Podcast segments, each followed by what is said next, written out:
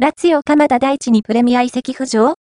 本人は、サンリ監督に、難しいと、本音、ラツィオ所属の日本代表 MF 鎌田大地は、今月18日に行われた、セリエ A、イタリア一部、第25節ボローニャ戦で途中出場も見せ話。今季限りで対談が濃厚と報じられる中、トルコ一部やラリーガ、スペイン一部の他に、プレミアリーグ、イングランド一部、移籍の可能性も浮上している。アイントラハトフランクフルト時代の2021-22シーズンに、オリバー・グラスナー監督のもとウェファヨーロッパリーグ EL 優勝を成し遂げた鎌田。昨年8月に、フランクフルトからラツィオへフリー移籍したが、今季序盤から MF ルイス・アルベルトの控えとスタメンでの出場機会が限定。